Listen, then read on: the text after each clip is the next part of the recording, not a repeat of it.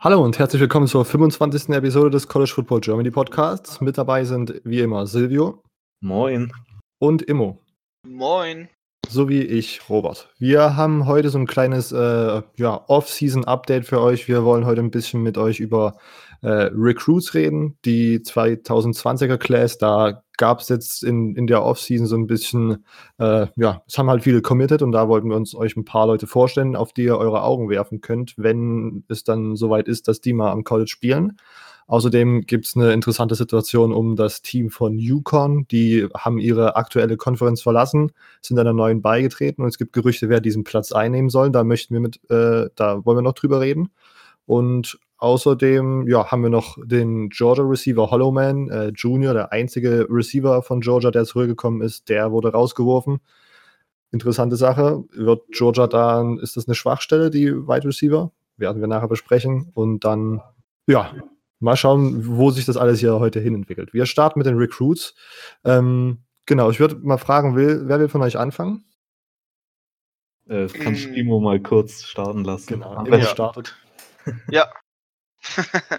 ja, gerne. Okay, ich habe ähm, als allererstes einen Spieler vorbereitet, der mir jetzt in letzter Zeit sehr stark aufgefallen ist. Ähm, eher durch Recruiting News aufge ähm, ja, der viel jetzt wieder in letzter Zeit in den Medien ist. Ähm, das ist ein Recruit aus der Class of 2021. Äh, der Name ist Landon Jackson. Ursprünglich ist er mir aufgefallen, weil ich mich gefragt habe, äh, wer ist denn der Klatzkopf? Ähm, bisschen fies von mir, ich habe dann nachgeforscht. Ähm, ich fand es sehr erstaunlich, er hat eine Krankheit, ähm, Alopecia universalis, das heißt, er hat bei ihm quasi sehr starken Haarausfall ähm, was dafür sorgt, dass quasi so gut wie keine Haare an seinem Körper wachsen. Ähm, hat ihm aber nicht davon gehindert, ein unglaublich starker Footballspieler zu werden.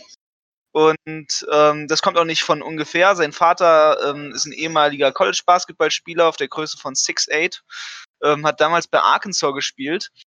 Und der gute Landon ist auch da ganz hoch natürlich auf dem Radar. Arkansas, Alabama, Texas, Texas AM sind ganz kurz auf seiner Liste. Er selbst stammt aus dem Staate Texas, ähm, spielt dort für eine der klassischen Highschools, die man so ja in Texas halt hat. Ähm, Name Pleasen Groove kommt aus der Stadt Texarkana.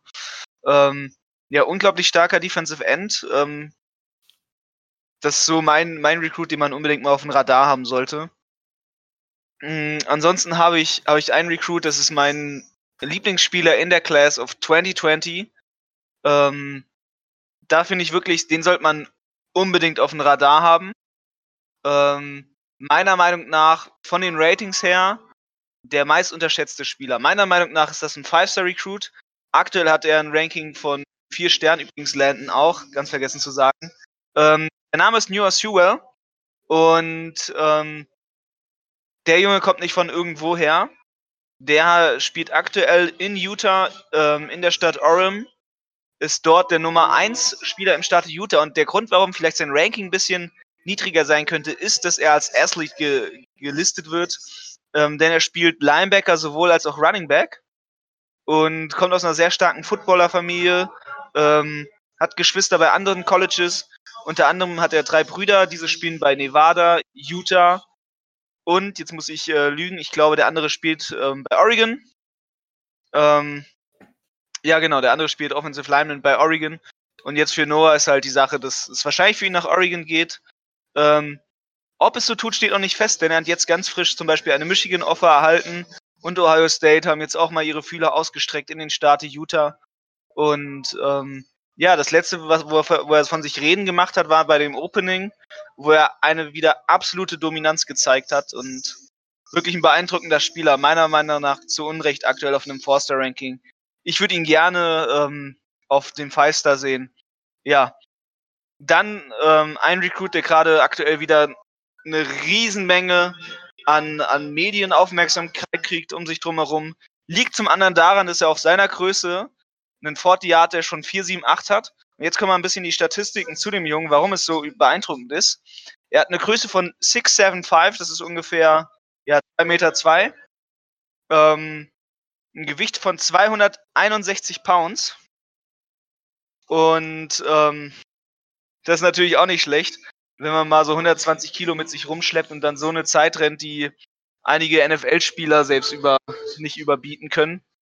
Und äh, damit sind gemeint NFL Titans, also ähm, ein Riese von Herren. Es ist Daniel Washington aus, dem, aus der wunderschönen Stadt Las Vegas. Äh, eine Stadt, die niemals schläft. Ja, dort geht auf die Desert Pines gar nicht irgendwie auf eine Power High School wie jetzt Bishop Gormans oder so, sondern eher auf eine kleinere High School, ähm, die, die eher dafür bekannt ist, einen riesigen Golfplatz zu haben.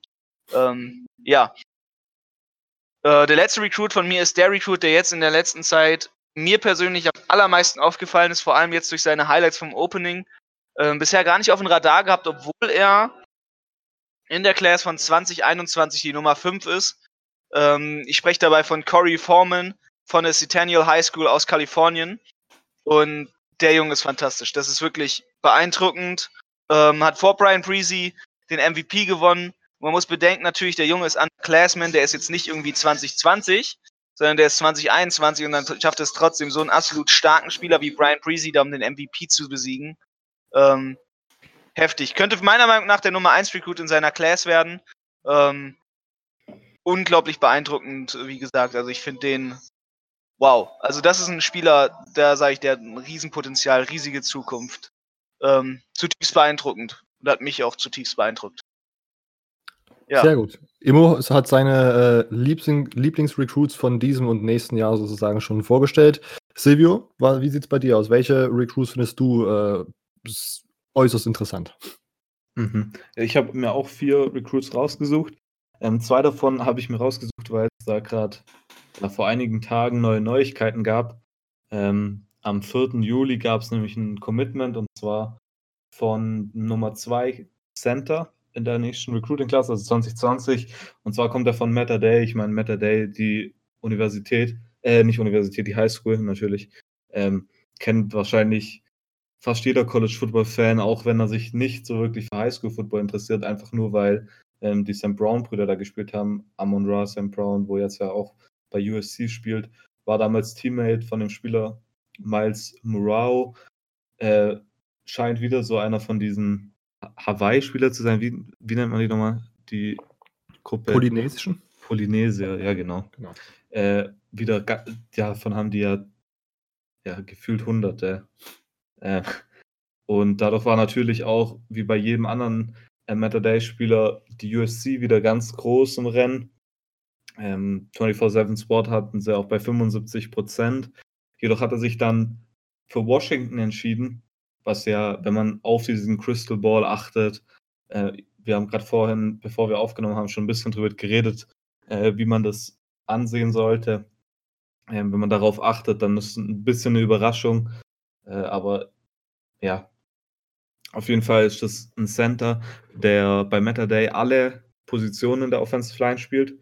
Ähm, er startet am häufigsten jedoch als Left Tackle, ist trotzdem als Center ähm, gerankt. Das liegt, glaube ich, einfach daran, dass er halt, wenn man das jetzt so, wenn man jetzt so überlegt, wo wird man ihn am ehesten am College sehen, dann sieht man ihn halt eher als Interior Lineman, also entweder Guard oder Center. Und dadurch rankt man ihn auch als Center und bewertet ihn auf diesem Skillset. Und ich denke auch, wenn er dann zu Washington kommt, wird er eher als Center spielen als als Left Tackle. Er ist sehr athletisch, auf jeden Fall ein Spieler, den man nächstes Jahr, wenn man Meta Day Spiele anschaut, auf jeden Fall im Auge behalten soll, weil er hat letztes Jahr auch so ein paar Trick Plays gehabt, wo er dann auf einmal als Tight End aufgelaufen ist und er hat sogar letztes Jahr auch einen Catching, ähm, Receiving Touchdown gehabt. Auf jeden Fall ein Top-Spieler, ein Top-Recruit für Washington. Ähm, ja, weiß nicht, was ich da mehr dazu sagen soll. Äh, dann die weitere Recruiting-Neuigkeit war, dass ähm, Dante Manning, äh, der Nummer 7 Cornerback nächstes Jahr, äh, sein Commitment zu Oklahoma zurückgezogen hat. War ein bisschen eine Überraschung, weil alle dachten, er sei eigentlich so ein Lock für Oklahoma, dass er da auf jeden Fall hingeht. Ähm, liegt wohl am meisten daran, dass er jetzt ein Visit geplant hat zu Texas AM und Texas AM auch in den letzten Wochen ziemlichen Druck gemacht haben. Und viele denken jetzt, dass wenn er nicht wieder committed zu Oklahoma, dass er zu Texas AM geht. Ist jetzt auch ein Spieler, jetzt, wenn man immer mehr zur Richtung Dezember geht, äh, dann wird man merken, dass immer mehr Spieler committed sein werden. und fast alle Cornerbacks über ihm sind auch committed. Von daher kann man jetzt in den nächsten Wochen auf jeden Fall erwarten, dass es da ziemlich viel Hype drum geben wird, wohin er gehen wird, weil natürlich alle Teams versuchen wollen, die Spieler, die jetzt noch übrig sind, die guten Spieler noch zu sich zu holen. Und ich, ich glaube, dass er am Ende trotzdem zu Oklahoma gehen wird. Aber ich meine, das kann man erst darüber sagen, ähm, was jetzt bei dem Visit rauskommt bei Texas AM. Erst dann kann man weitere Predictions machen. Mein weiterer Spieler ist wieder ein Cornerback. Äh, wir haben bei der letzten Folge bei Blick durch die Fanbrille äh, über Oklahoma haben wir, haben wir auch kurz über den Spieler geredet. Und zwar Kelly Ringo. Er ist der Top-Cornerback, ist auch noch uncommitted. Und er hat jetzt vor kurzem seine Top 5 Schulen bekannt gegeben. Und die zwei Favoriten seien wohl Georgia und Texas. 24-7 Sports sieht ihn aktuell ähm, eher zu Georgia gehend. Aber vieles spricht dafür, dass er zu Texas geht. Und zwar der aktuelle Offensive Coordinator von Texas, Tim Beck, ähm, war nämlich mal in den 90er Jahren, war natürlich komplett vor der Zeit von Kelly Ringo, äh, mal Headcoach von ähm, Saguaro. Das ist diese High School, zu der ähm, Kelly Ringo geht in Arizona. Und auch der aktuelle Defensive Back Coach von Kelly Ringo ähm, hat mal bei Texas gespielt. Von daher hofft ähm, Tom Herman und die Longhorns natürlich, dass diese Connection äh, jetzt noch den ähm, Schritt macht, ihn von Georgia wegzuziehen und äh, dass er zu Texas committed. Er ist schon für seine Größe, also ist 6'2 groß, wiegt über 200 Pfund. Ähm, ist ein sehr, sehr schneller Spieler. Er ist auch so ein Track-and-Field-Athlet. Viele Coaches tun das ja auch empfehlen für Defensive Backs, dass sie halt neben Football auch noch ähm, Track and wie heißt Track and Field? Tra Track and Field. Track and Field ähm, machen, einfach um ihre Geschwindigkeit zu verbessern. Ja, er, er sieht so aus, als könnte er von Tag 1 starten. Wenn man sich mal Videos von dem anschaut und Highlights oder auch ganze Spiele, ist einfach ein Lockdown-Corner, der, an dem halt kein Wide Receiver vorbeikommt. Ja, wie, wir haben letzte Woche, ich habe es gesagt, wir haben letzte Woche schon drüber geredet. Arizona kommt als Recruiting-Start immer mehr. Und dadurch kann man jetzt auch nicht sagen, dass es nur daran liegt, dass sie gegen schlechte Schulen spielen, weil sie spielen schon gegen auch gute Wide Receiver und er hatte einfach jeden Wide Receiver, gegen den er gespielt hat, komplett, ja, geschafft, einfach, die haben einfach nichts gerissen gegen ihn, weil Calorie Go, es ist einfach einer meiner Lieblingsspieler. Und ja, ich glaube, jede Schule, die ihn bekommt, äh, kann da richtig froh drüber sein ich glaube, er ist jetzt so der Spieler, der in den nächsten Wochen am meisten Hype bekommt noch im Recruiting, weil er plant aktuell ziemlich viele Visits und nachdem jedes Mal, wenn irgendein Spieler auf eine Visit kommt, sind die Fanbases komplett gehypt und sagen, ah, oh, jetzt, jetzt ist vorbei, er kommt zu uns. Und dadurch kann man da auf jeden Fall auf was gespannt sein. Mein letzter Spieler ist ein weiterer uncommitted ähm, Spieler und zwar ähm, Kendall Milton. Bei ihm weiß man, wann er sein Commitment bekannt gibt, und zwar in nur 21 Tagen.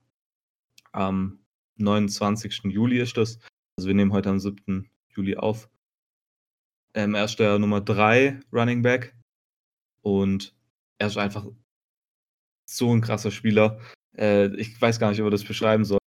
Äh, seine Top-Schule ist aktuell Georgia. Da denken auch die meisten, dass er da landen wird. Und er passt da einfach bei Georgia perfekt ins System.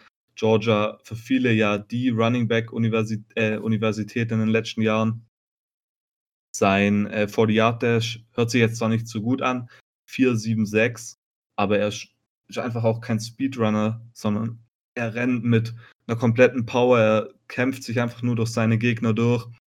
Und das ist auf jeden Fall ein Running Back, äh, dem man sehr gerne zuschaut und auf dem man auf jeden Fall in den nächsten Jahren ein Auge werfen sollte. Alles klar. Dann werde ich mal meine vorstellen. Ähm, mein erster Recruit wäre Savell Smalls, äh, Outside Linebacker aus Washington. Er hat noch nicht committed, wird es aber auf jeden Fall noch tun, vielleicht sogar auch relativ spät. Also es ist auch einer der wahrscheinlich gehyptesten äh, Namen im Moment. Ähm, hat seine Top 12, äh, seine Top 12 Schulen äh, jetzt äh, letztens veröffentlicht, unter anderem Bama, Florida, Miami, Ohio State, Oklahoma, Oregon, äh, Washington, verschiedene Leute von der West Coast natürlich, wenn er close to home bleiben möchte.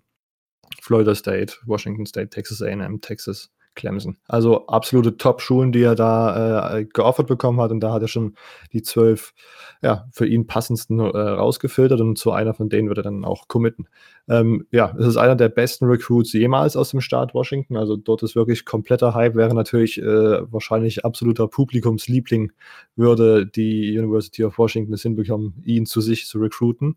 Auch einer der besten Defensive Player der letzten Jahre. Äh, absolutes Pass-Rush-Monster mit äh, ja, relativ guten Coverage-Skills, auch wenn das jetzt nicht seine, seine ja, bevorzugtes Verteidigungsscheme äh, ist, was er auch in der Highschool nicht gespielt hat. In der Highschool hat er viel gerusht, wurde auch in der Offense eingesetzt, hätte laut den Coaches noch mehr Sex machen können, als er eh schon gemacht hat. Äh, wäre er sozusagen ein vollwertiger Defense-Starter gewesen und nicht dann noch äh, rüber in die Offense geswitcht worden. Genau, Sylvester Smalls noch nicht committed, Outside Linebacker aus Washington, Five-Star Recruit. Ähm, mein nächster ist äh, Julian Fleming, Wide Receiver aus Pennsylvania, der äh, jetzt vor ein paar äh, Wochen zu Ohio State committed hat. Ist der Number One Wide Receiver aus der 2020er Class.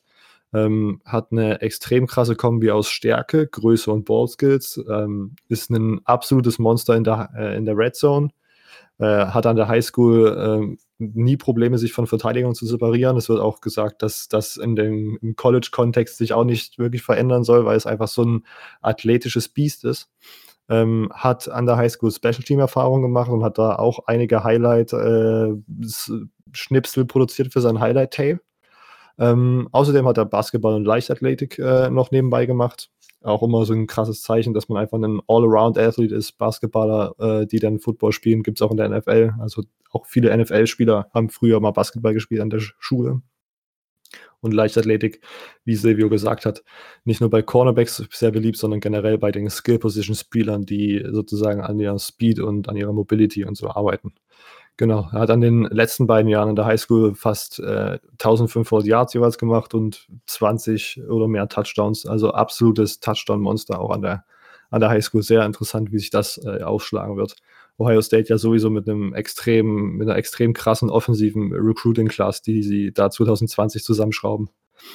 Ähm, ja, der dritte äh, Recruit ist Demarcus Bowman, Running Back aus Florida, äh, committed zu den Clemson Tigers. Ähm, das war auch vor einigen Wochen, als das passiert ist. Er kommt aus der Lakeland High School, eine High School, die in Florida liegt und wo in der die Florida Gators letztes Jahr alle drei äh, Four-Star-Recruits, die da äh, fertig wurden mit der Schule, zu sich gelotst haben. Diesmal leider nicht geklappt. Ein bisschen traurig bin ich immer noch. ähm, äh, genau, äh, krasser Downhill-Runner, absolutes Beast, ähnlich wie den Running Back, den Silvio gerade vorgestellt hat. Geht, äh, hat ein sehr gutes irgendwie Verständnis sozusagen, Downfield zu gehen, will nicht irgendwie hintenrum irgendwelche lateralen äh, Quatsch-Spielzüge machen, wo man am Ende dann vielleicht nur Yards verliert, sondern hat ein gutes Verständnis, einfach Downhill zu gehen und dort seine Yards zu sammeln.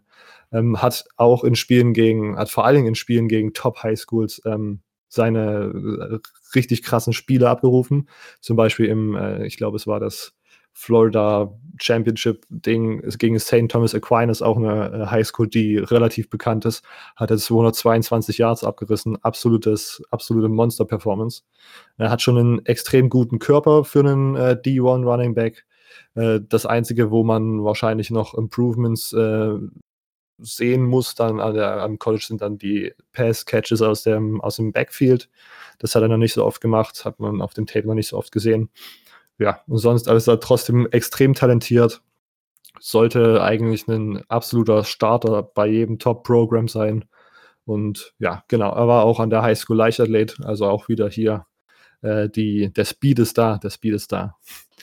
Genau, und mein letzter, mein letzter Recruit ist Elias Riggs, ähm, Cornerbacks, äh, Cornerback aus Kalifornien. Ähm, er ist zu LSU committed, zur DBU, wie unsere Instagram-Community das letztens entschieden hat. ähm, er hat eine extrem gute Größe für einen Corner, also 6'2, das müssten ungefähr 1,90 sein. Immo, ist das richtig? Ja, das 1,88. Ja, genau. Genau, ähm, hat extrem lange Arme, Genau, ja, ja. Ähm, extrem lange Arme, ist gut im Press-Coverage, kann äh, matcht gegen wegen der Größe, wegen seiner Größe sehr gut gegen groß, große Receivers, aber trotzdem quick genug mit den Füßen, um auch kleine, schnelle Receiver äh, gut zu verteidigen. Äh, hat eine extrem aggressive Spielweise, das finde ich auch immer wichtig als Cornerback, dass man sich nicht nur äh, gut hinten covert, sondern auch einen guten Run-Support hat. Das hat Elias Riggs, das ist auch ein Merkmal von den ganzen DBs, die bei LSU spielen, dass die einfach alle sehr aggressiv spielen, sehr gut tackeln können. Ähm, hat sein Speed schon verbessert, auch wenn da noch immer die Luft nach oben ist. Also das ist auch wieder so ein Ding, aber Speed ist wieder so eine Sache, wo man arbeiten kann. Das ist, äh, wird sich in der College-Zeit auf jeden Fall noch verbessern. Ähm, genau, war an der Highschool sehr erfolgreicher Receiver, bevor er äh, dann in die Defense nur in der Defense genutzt wurde und hat vielleicht sogar auch deswegen extrem gute Ballskills, die man äh, vor allen Dingen in so Jump-Ball-Situationen äh, auf jeden Fall gut sehen kann. Genau, das waren meine vier Recruits und äh, damit hätten wir so das Recruiting-Thema äh, für heute abgehakt. Das waren so unsere Recruits, die wir in der 2020er Class weit vorne sehen in der Offseason. Wenn jetzt die Saison, die jetzt wieder anfängt, vorbei ist, dann werden wir wahrscheinlich noch ein bisschen mehr dazu erzählen. Ja. Genau. Kann ich noch kurz was? Ich ja? wollte auch noch was zu Recruiting sagen. Bitte, ja. Ähm, Ach, genau, Immo hat ja noch was vorbereitet für Europa. Was? Achso, für Europa habe ich auch ein bisschen, also es ist jetzt nicht viel. Ähm, mehr passiert in Europa. Ich hatte ähm, vor allem jetzt auch mal eine Sache noch, die ich, die ich in Sachen ähm, in Sachen Washington sagen wollte, wo du ähm, wo du Smalls erwähnt hast. Mhm. Ähm, ist ganz interessant, das ist nämlich auch einer der Staaten, die jetzt im Upcoming sind, weil ja natürlich sich die ganzen Technologiefirmen in Seattle alle ansiedeln. Ähm, und da gibt es zwei, zwei Highschools, ähm, die sich inzwischen sehr hervorgetan haben. Einmal die Kennedy Catholic, wo auch Savell spielt. Mhm und ähm, einmal die Eastside äh, Catholic. Äh, und es sind beides Schulen aus Vororten von Seattle, mhm. ähm, die auch sehr nah aneinander gelegen sind. Ähm, die inzwischen quasi alle Recruits im ganzen Staat äh, von Washington so ungefähr abfarmen. Ähm, da sind Schulen dabei, die haben teilweise sieben, acht D1-Spieler äh, in einer Class. Also jetzt Eastside Catholic und Kennedy, Kennedy Catholic wiederum hat für 2021 mehr Spieler äh, mhm. mit D1-Offers. Sehr beeindruckend. Okay, ihr habt hier als erstes gehört, Arizona und Washington sind auf dem Weg nach. Silvio, was wolltest du noch ergänzen? Ich wollte nur noch was fragen zu Elias Riggs. Und mhm. zwar, äh, denkst du, dass der sicher zu LSU geht? Weil bei der Opening, ich habe irgendwie so ein Video gesehen, äh, kurz davor noch, ähm, für alle, die sich mehr für dieses Recruiting-Thema interessieren, ich weiß, ihr, ihr, beide habt auch die Seite abonniert ähm, auf Instagram. Ähm, Recruitiology heißt die Seite. Äh, kann ich nur empfehlen. Da werden wirklich all, eigentlich alle wichtigen Commits, ähm, darüber wird überall berichtet von, von dem Typ, der das macht. Ähm, und der hat ein Video gepostet von einem bei der Opening, wo er sagt, Elias Riggs, Elias Riggs is a Buckeye. Dass er wohl noch zu, zu Ohio State wechselt. Ach so. äh, ich dachte nur, Vielleicht weiß einer von ich euch. Ich habe gerade nochmal die Seite aufgerufen bei 24-7 und es steht uh, Hard Commit. Ist das noch, gibt es da noch Unterschiede, Hard Commit? Ähm, Hard Commit, oder? Also man, man spricht gerne mal von einem Soft Commit, wenn es heißt, dass der Spieler nicht so, also wo er zwar committed hat, aber man davon ausgehen kann, dass er potenziell noch flippt, wenn er jetzt bessere Offers bekommt. Okay. Ähm, das sind sogenannte Soft Commits, also wenn er insbesondere viele Wizards jetzt gemacht hat, irgendwie zu einer anderen Schule oder so, ähm, dann redet man gerne mal von einem Soft Commit und ein Hard Commit ist eigentlich, wenn man, wenn man wirklich fest davon ausgeht, dass der Spieler jetzt auch rüberwechseln, also dass der zu dem College gehen wird. Ja. Ähm, also so hätte ich es auch interpretiert. Ich hatte es die Definition noch nicht drauf, aber hier genau, ich habe sie im Dezember hat er schon, ist er schon zu den LSU committed. Mhm. Ja. Okay. Ja, ich dachte nur, ich fand es witzig, mhm. aber manche haben auch darunter kommentiert, dass Bullshit sei.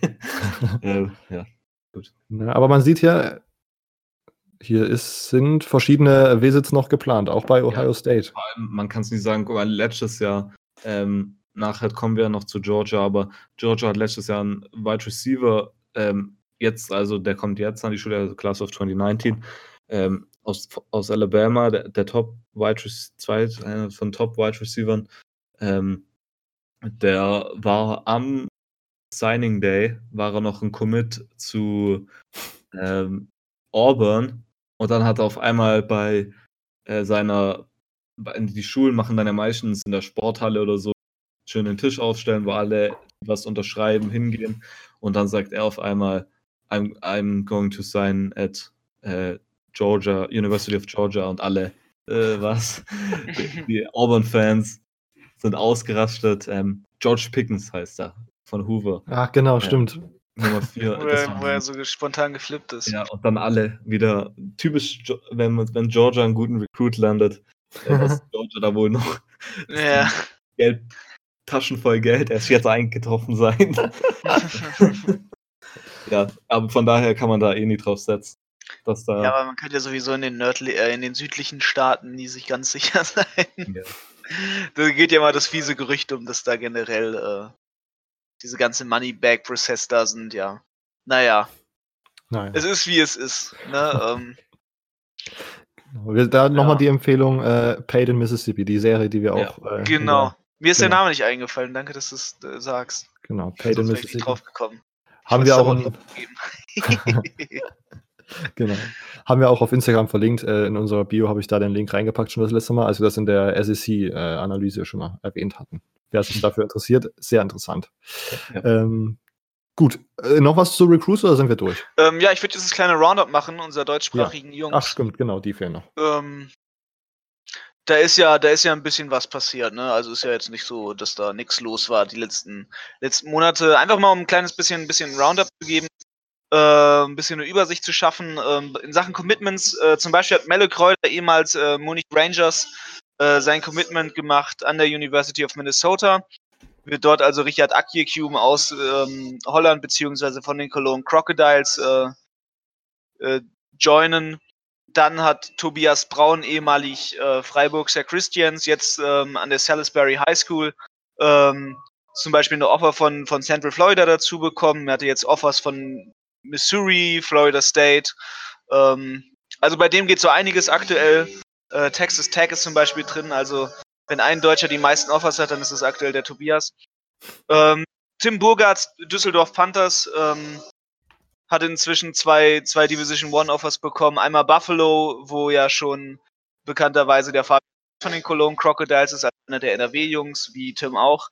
Ähm, dann hat Maine ihm geoffert.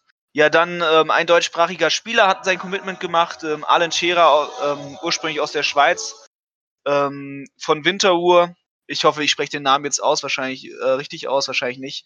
Äh, tut mir leid dafür schon mal. Ja, Alan Shearer, ehemalig ähm, New Mexico Military Institute, also am Junior College, ähm, hat nach Buffalo committed, wird dort also unserem jungen Fabian Weiz äh, joinen.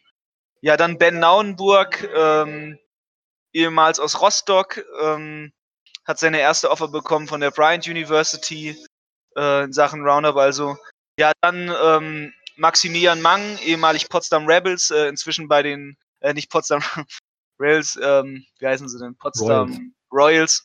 genau, Dankeschön. Ehemalig Titan bei den Potsdam Royals, inzwischen bei den Berlin Rebels angekommen.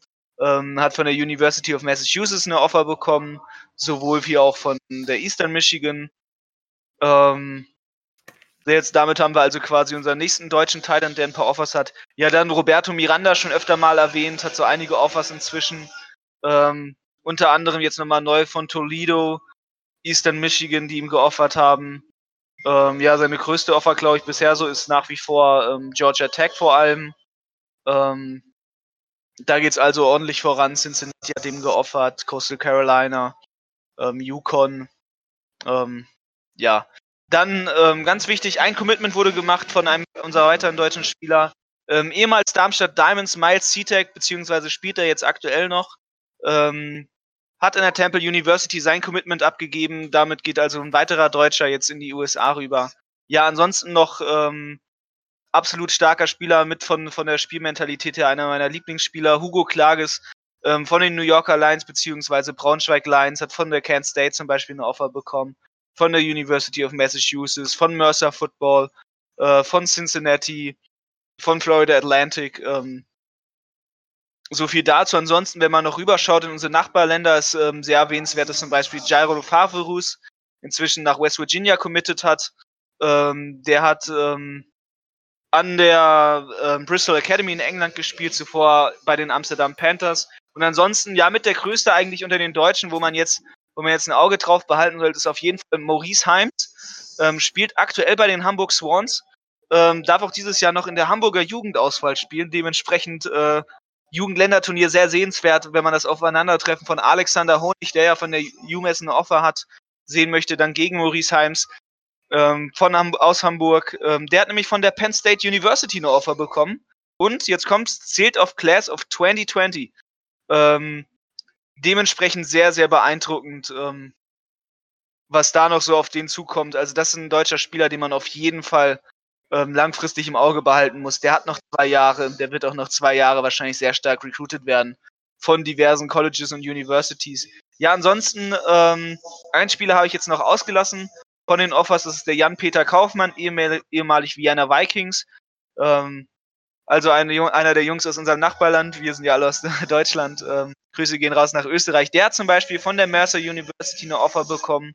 Ähm, den hat auch die Bryant University geoffert. Ähm, ja, sehr starker Spieler.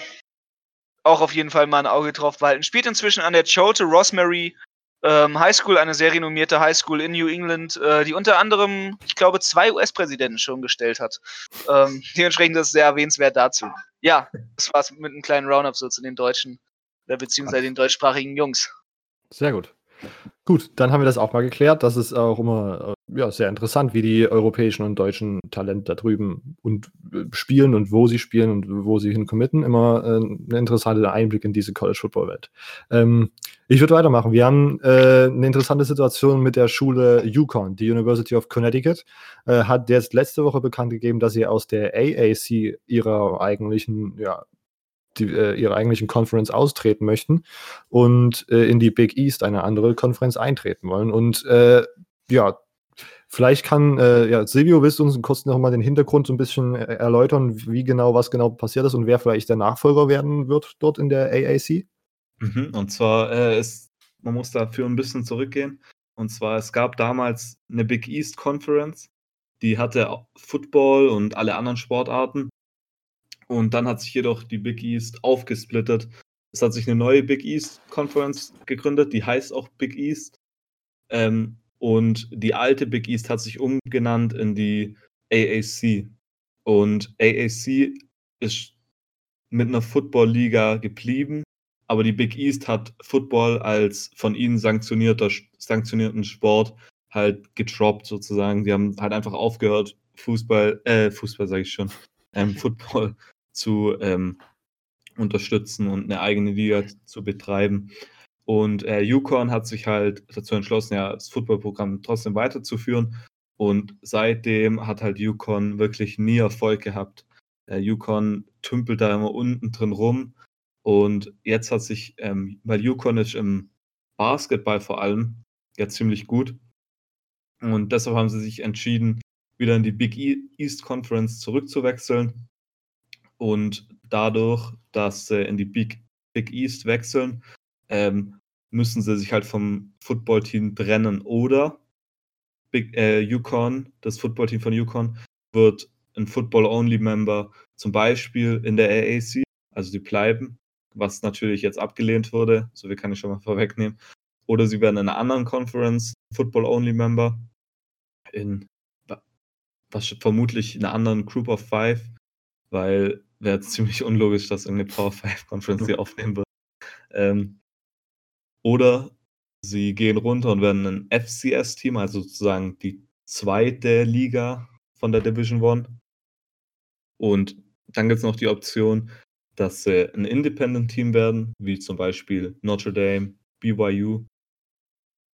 Und es gibt noch eine Option, und zwar, dass sie einfach das Footballteam ja, auflösen welche Option davon jetzt die plausibelste ist, ist aktuell ungewiss, eben weil ähm, die AAC Yukon auf keinen Fall als Football-Only-Member aufnehmen will.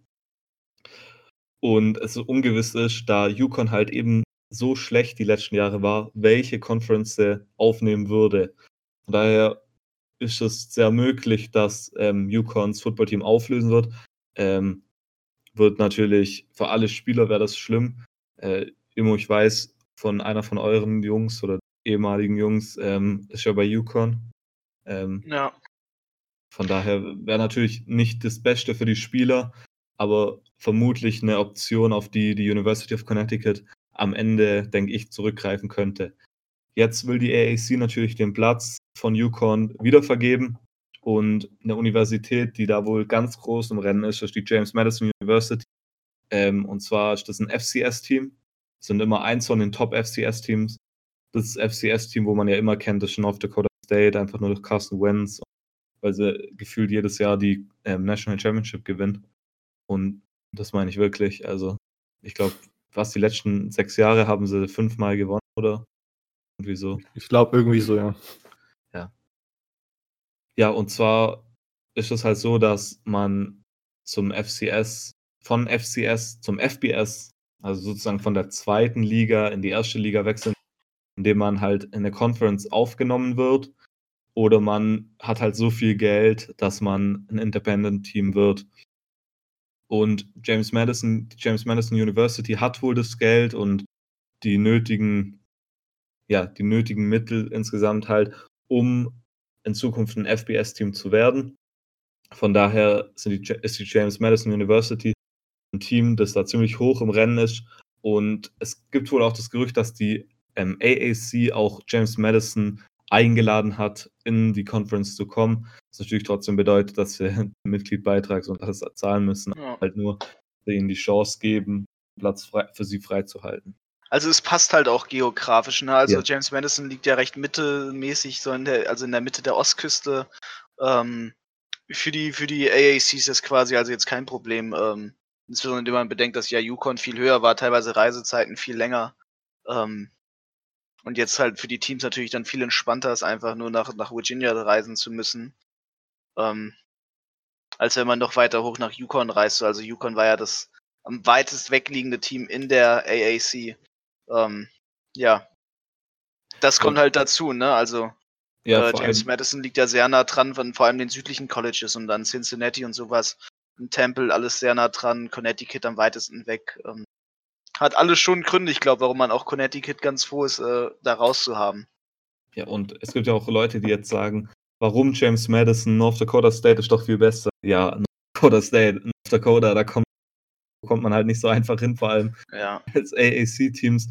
Und deshalb sind allgemein, ich sage jetzt auch mal Power 5 Conferences, ähm, eher davon abgeschreckt und, und Group of Five natürlich, ähm, davon abgeschreckt, äh, North Dakota State hochzuholen, weil sie halt so abgelegen sind, dass die Kosten hoch sind. Sehr, North Dakota State hat ein kleines Stadion, relativ kleines Stadion, ähm, dass die Fanbase da einfach nicht mitkommt.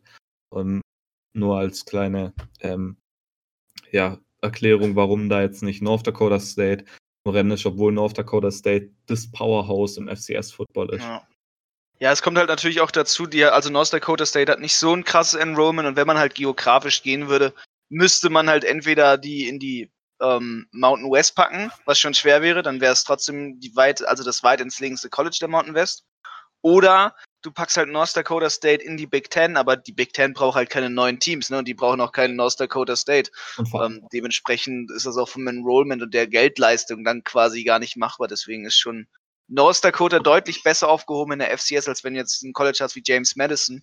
Die haben zum Beispiel 20.000 Mitglieder in der Uni und ähm, um da mal quasi einen kleinen Überblick zu verschaffen, die werden damit direkt die ähm, mit, äh, natürlich trotzdem mit einer der kleinsten Unis noch, aber es wären ähm, in der Gesamtkonferenz äh, fünf Unis, die noch weniger Mitglieder hätten in der Universität als, als James Madison. Dementsprechend hat James Madison da trotzdem natürlich einen Vorteil. Also die kommen schon an East Carolina ran, die so mit äh, weiter unten liegen in der Mitgliederzahl mit ähm, ihren 22.000 Studenten, die sie halt haben. Kurz äh, mit der Big Ten. Big Ten wird ja. von dem her nicht funktionieren, weil Big Ten so meiner Meinung nach, ich, ich weiß nicht, ob es die einzigste ist, aber auf jeden Fall ist eine Conference, die noch sehr darauf achtet, wie akademisch äh, ausgerechnet ja. die Schulen sind. Michigan, Penn State, äh, Rutgers ist footballtechnisch so schlecht, aber akademisch ist einfach eine Top-Schule. Von daher sind das immer noch Universi ähm, ja, eine Conference, die darauf achtet, wie akademisch gut die, ähm, und, äh, die, die Mitgliedteams sind. Ähm, sind jetzt natürlich kein, kein Harvard oder so, aber sind immer ja, noch es ist schon, Rankings schon stark dran. Ich ne? meine, North Dakota State ist da auf jeden Fall nicht dabei. auch von anderen Sportarten natürlich nicht, das kommt ja. dazu. Ne? Also ja. wollen wir ja nicht vergessen. Ja. ja. Ich, also, North Dakota State wird am meisten noch in der Big 12 Sinn machen. Von, ja. Auch wenn es natürlich in weite Anreise wäre, aber spieltechnisch wahrscheinlich würden, würden die meiner Meinung nach am meisten noch zu in die Big 12 reinpassen. Ja, so, kommen wir mal weiter. Äh. Gut, genau. Ich wollte nochmal fragen, also ihr, ihr findet das gar nicht so schlecht, würde äh, James Madison nach oben kommen, sozusagen und in der AAC mitspielen. Ja. Und ihr hättet auch kein Bedenken, dass das irgendwie Spiel, äh, ja, spielqualitätsmäßig dann vielleicht doch ein bisschen zu weit auseinander liegt oder so? Ähm, ich glaube, sie passen gut rein und ähm, es wird ihnen ja auch einen Recruiting-Vorteil geben, ähm, wenn sie denn jetzt in der, in der AA-Season. Die können dann Stimmt, natürlich ja. zu den Recruits sagen, hey, guck mal, wir spielen jetzt FBS, nicht FCS und ähm, ja, sie haben, sie haben ein gutes Recruiting-Gebiet drumherum, ne? Also man sagt ja zu der Gegend um, um Virginia ähm, DMV, also mhm. DC, District of Columbia, ähm, Maryland, Virginia. Mhm. Oder wenn man anders geht, Delaware, Maryland, Virginia. Ähm, und das ist ein Recruiting-Hotspot natürlich, ne? Du hast halt in Maryland die ganzen Technikkonzerne, du hast da Under Armour und sowas und dadurch hast du schon eine gute Einwohnerzahl. Du hast in Washington, ähm, also in der Stadt Washington DC, hast du einige Powerhouses äh, im College Football. Ja, dementsprechend ist das schon, schon interessant, was da halt alles da ist, ne? Und ähm, dadurch hat James Madison ist, erklärt, warum sie so eine starke Uni sind, obwohl sie eine FCS sind, weil sie halt immer wieder Spieler bekommen können, die übersehen werden. Ähm, und das hilft halt natürlich. Okay. Gut. Äh, also Silvio, du hast, hast auch kein Bedenken, dass das irgendwie spielqualitätsmäßig zu weit auseinander liegt? Ich, ich glaube doch, äh, weil wenn man sich mal in der letzten Vergangenheit die, die Erfolge von FCS-Teams anschaut, die ins FBS gewechselt sind, das sind vor allem nicht viele, aber wenn die Teams, dann haben die eigentlich relativ selten Erfolg. Von daher, ich glaube, dass das vor allem in den ersten Jahren könnte es richtig Probleme geben, aber dann, wie Imo sagt, mit dem Recruiting, das ist natürlich schon ein Ding, das mehr anzieht, ähm, FBS als FCS. Von daher auf lange Sicht wahrscheinlich mehr, aber am Anfang könnte ich mir schon vorstellen, dass sie da relative Probleme haben. Nur als Beispiel Georgia Southern, die sind jetzt ja, ja ja, aber man kann auch natürlich einen Positivvergleich bringen. Also App State ist zum Beispiel auch eine ehemalige FCS und niemand erinnert sich gerne an den Upset gegen Michigan. Und äh, inzwischen ist, ist da alles top, ne? Also. Ja, klar. muss man immer schauen, muss man immer schauen, wie was läuft. Ähm, es gibt ja. viele, viele Negativbeispiele, aber es gibt auch einige, einige positive Beispiele natürlich. Ja. Vor okay. allem äh, halt mhm. geldtechnisch ist es ja natürlich auch, glaube ich, ähm, als FBS-Team nimmst du, glaube mehr ein als FCS-Teams. Okay. Okay, ähm, wir machen weiter das nächste Thema. Äh, es haben sich die Transferregeln schon wieder verschärft. Wir haben ja äh, schon des Öfteren mal über diese Transferethik sozusagen gesprochen, vor allen Dingen im Kontext mit den äh, ja, Top-Transfers dieses Jahr, Justin Fields und ähm, Tate Martell. Äh, und, und, wie diese sozusagen diesen Waiver bekommen und dieses Jahr schon spielen dürfen und andere Leute wie dieser äh, Titan, der nach Iowa wieder zurück, nee, Luke Ford zu genau. Illinois. Ja. Zu Illinois, genau. Wieder zurückgehen wollte, weil seine Familie irgendwie Weil sein Großvater krank ist. Genau, irgendein medizinischer Vorfall. Ja, oder der, der, der eine Spieler, von der nicht nach Virginia Tech gehen durfte wegen der Mom, weil er irgendwie fünf Meilen außerhalb des Radius war. genau. Also das, da war ja auch was. Diese, diese Regelung war ja schon irgendwie immer so ein bisschen vage und die haben sich verschärft. Immer dazu noch mehr Background?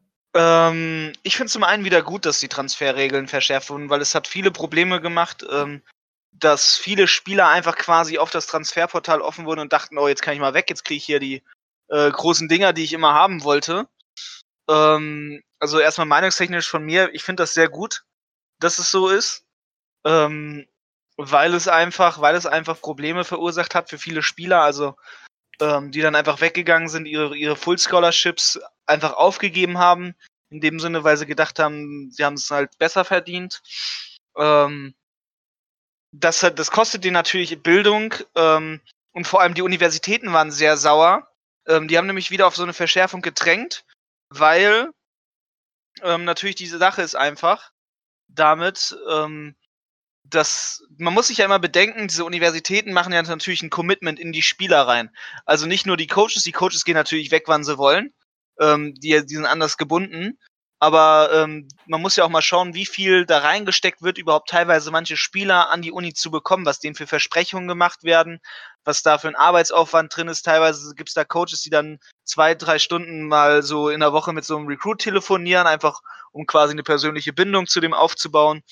Und ähm, da war natürlich großer Tamtam -Tam dann dahinter. Ne? Also wenn auf einmal deine Top-Spieler alle wegwechseln wollen, weil du irgendwie eine erfolgreiche kleinere, kleinere Group of Five Schule bist und auf einmal andere Colleges über irgendwelche Umwege da deine Spieler dir wegrecruiten können oder sowas. Indem sie dann einfach sagen, ja komm ins Transfer Portal, dann kommst du mal zu uns, ne? Wohnst ja nicht so weit weg und und und. Ähm, da war schon viel los und das war natürlich dann klar, dass dann die Colleges sagen, jetzt äh, das reicht uns, da haben wir jetzt nicht die große Lust drauf und äh, dementsprechend hat sich das dann wieder verschärft, ne? weil die wollen natürlich auch nicht, dass da ihre ganzen Spieler, mit denen sie auch teilweise mit den Trikotverkäufen verdienen können und und und halt alle wegwechseln. Ja, dementsprechend muss man da halt gucken, wie das weitergeht. Silvio, stehst du dieser Verschärfung dieser Transferregeln auch äh, positiv in? Du siehst das kritisch. Also zum einen, aber zum anderen auch nicht. Also ich finde zum Beispiel das gut, dass man jetzt so genaue äh, Berichte abgeben muss über die Gründe und ähm, wie der da halt, wenn zum Beispiel ein Spieler äh, vom Team rausgeworfen wird oder suspendiert wird, muss das, das das alte Team, also das, wo den Spieler rausgeworfen hat, jetzt einen Bericht schreiben, wie ähm, er wieder zurück hätte kommen können, ob es da eine Chance gab und das wird dann halt an die NCAA gegeben und die prüft das Ganze dann halt. Aber was ich zum Beispiel nicht so gut finde, ist jetzt dieses mit, wenn du ein kranken, äh, krankes Familienmitglied hast, da hat man nichts daran geändert. Die Regel ist einfach noch gleich. Ähm, Sie haben ja, sie es ja sogar eigentlich verschärft, ja. Man muss ja, ja sogar genau. noch jetzt angeben, jetzt nämlich, welche, welche Pflegeaufgaben man hat und, und, und. Genau.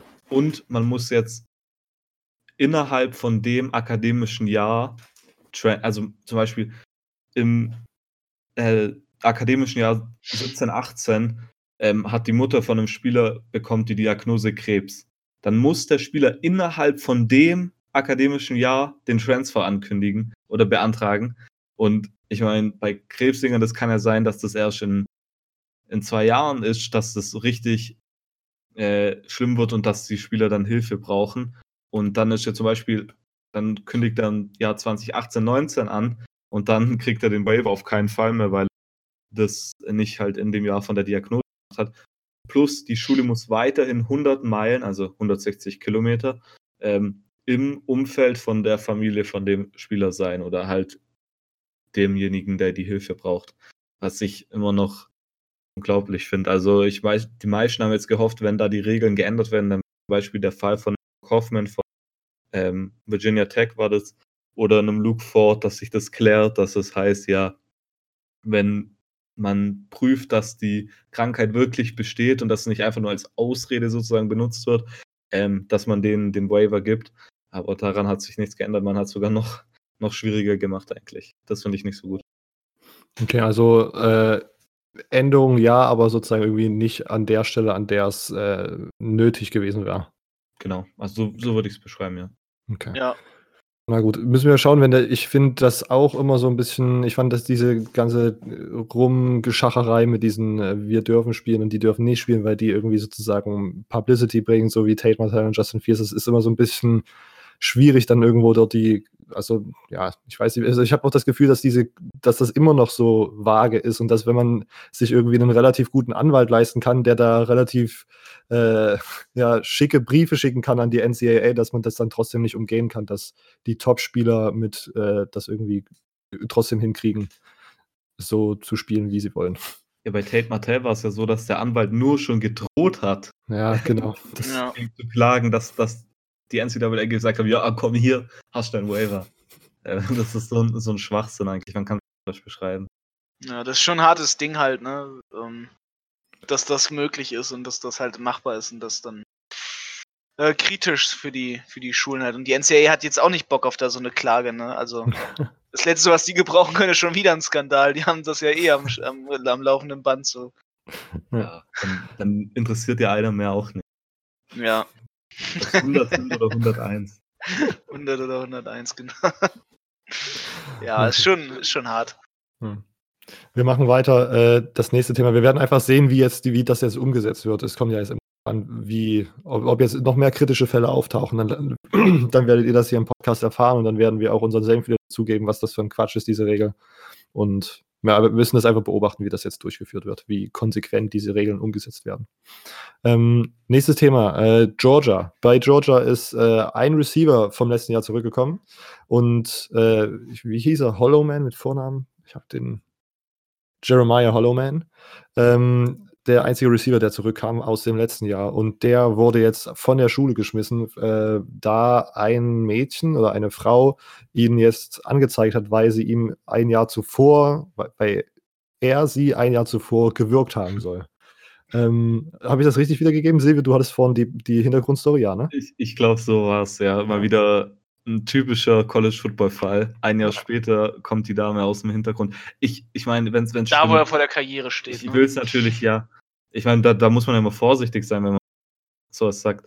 Ähm, aber ich finde es immer komisch, wenn die dann ein Jahr später rauskommen und dann jetzt, wo der Moment ist, wo er eigentlich so der Spieler ist, der jetzt durchbrechen kann endlich. Ähm, ja, ist, ist ein bisschen komisch, finde ich halt. Ich weiß nicht, Vor allem, sagen soll.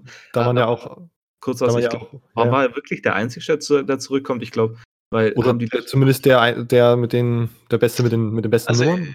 Ja, der, der größte Big Name zumindest halt, ne? Also ich, weil, ähm, weil es gab ja keinen großen, großen Sonst-Receiver, wo man so gesagt hat, oh, yo, Doch, geil, also ich glaube nämlich, weil die haben ja äh, Demetrius Robertson kommt auch zurück und der war ja von Cal letztes Jahr ein Transfer und der war in seiner Recruiting-Class der Top-Wide Receiver, von daher hat mich jetzt Ja, aber keinen, der natürlich so ja, groß aufgespielt hat bei Georgia, ne? Also ja, okay. den die Georgia-Fans okay. in dem Sinne als Georgia-Spieler kennen, so. Ja, so okay, da, da habt ihr natürlich recht, wenn, wenn man es so sieht.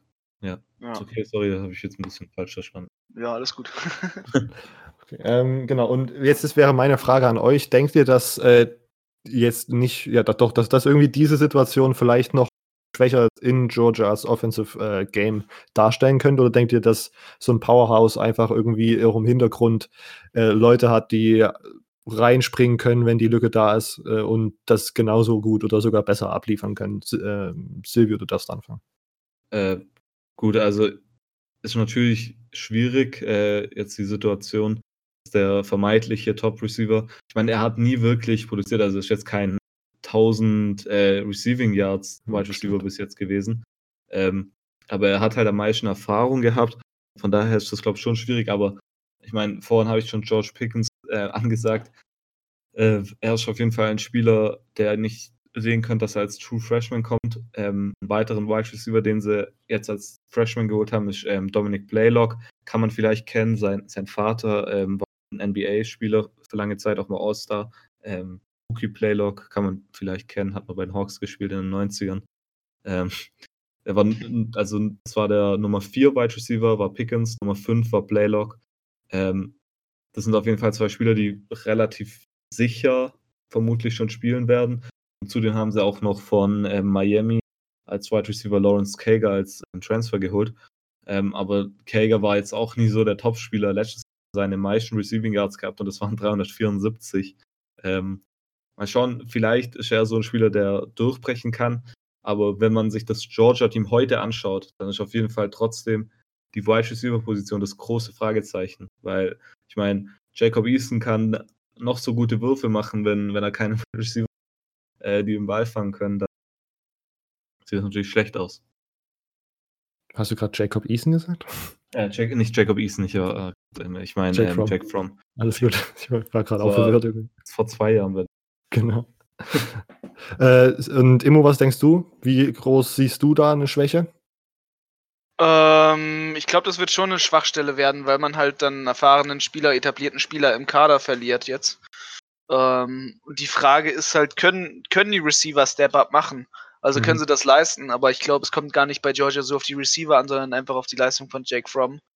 Und ähm, dementsprechend pff, weiß ich nicht, ob das ähm, so ein Riesenverlust ist jetzt, ne? Also okay. es wird schon, es wird schon, es wird schon, schon sie schwächen, aber man hat immer die Möglichkeit, dann quasi seine Underclassmen zu haben, die dann quasi den Schritt nach vorne machen. Ja. Was man ja sowieso von denen jetzt erwartet dieses Jahr. Und da du von uns dreien ja wahrscheinlich schon am, am nächsten dran warst an so einem äh, College-Football-Team in Amerika, sage ich es einfach mal. Nicht übel. Äh, denkst du, dass das einen, eine Schwäche sein kann im, im Lockerroom, dass man sozusagen einfach so erfahren, aber man braucht ja doch eigentlich so erfahrene Typen, die so auch junge, Ja, ne, gerade wenn die irgendwie, keine Ahnung, wenn die jetzt Ja. von zu Hause ausziehen, so dass als Student nochmal so eine, nochmal eine ganz andere Wirkung ist, dass man da jemanden Also- hat, der, also ich weiß natürlich nicht, wie seine, wie seine Leaderrolle im, im Wide Receiver Core gibt. Also Ah, okay, jede, okay. jede Unit hat ja natürlich seinen eigenen Unit Captain und seinen großen Vorsprecher. Und wenn er natürlich der etablierte Spieler ist, Mhm. dann kann das natürlich sehr schaden, wenn er seine Erfahrung weitergibt. Kann natürlich aber auch sein, ich möchte ihn jetzt das jetzt nicht überlegen, aber kann ja auch sein, dass er ein arroganter Typ ist. Ähm, ne? Und Okay. ähm, da irgendwie sich alle freuen jetzt, dass er weg ist und dass sie ihn quasi, dass das alle nach vorne bringt, weil sie sich denken, yay, so Hollow Man ist weg, endlich, der geht mir ja seit Ewigkeiten schon auf den Sack. So, danke für die Spielzeit, ne? Ähm, Okay. Gut. Ja. Also das ist dann immer, immer unterschiedlich, wie die Spieler sozusagen es persönlich. ist immer sehr unterschiedlich, ja. Es kommt, es kommt wirklich drauf an, halt, wie sie sich machen und wie sie das machen. Okay. Gut. Ähm, ja, und damit hätten wir so die aktuellen News-Season für euch mal aufgedröselt und vorgestellt. Jungs, habt ihr noch, habt ihr noch äh, irgendwelche Ergänzungen? Noch irgendwas, was ihr noch loswerden wollt? Also, ich Gut. Alles klar. Dann äh, wrap ich das ab. Wir immer könnt ihr uns gerne Feedback dalassen. Silvius Facebook-Seite ist College Football Germany. Immos Twitter ist at ojustimmo. Äh, meine Twitter-Seite ist College Football News Germany. Ähm, unsere E-Mail-Adresse, wenn ihr irgendwelche Anliegen habt, collegefootballger at web.de. Alles klein und zusammen.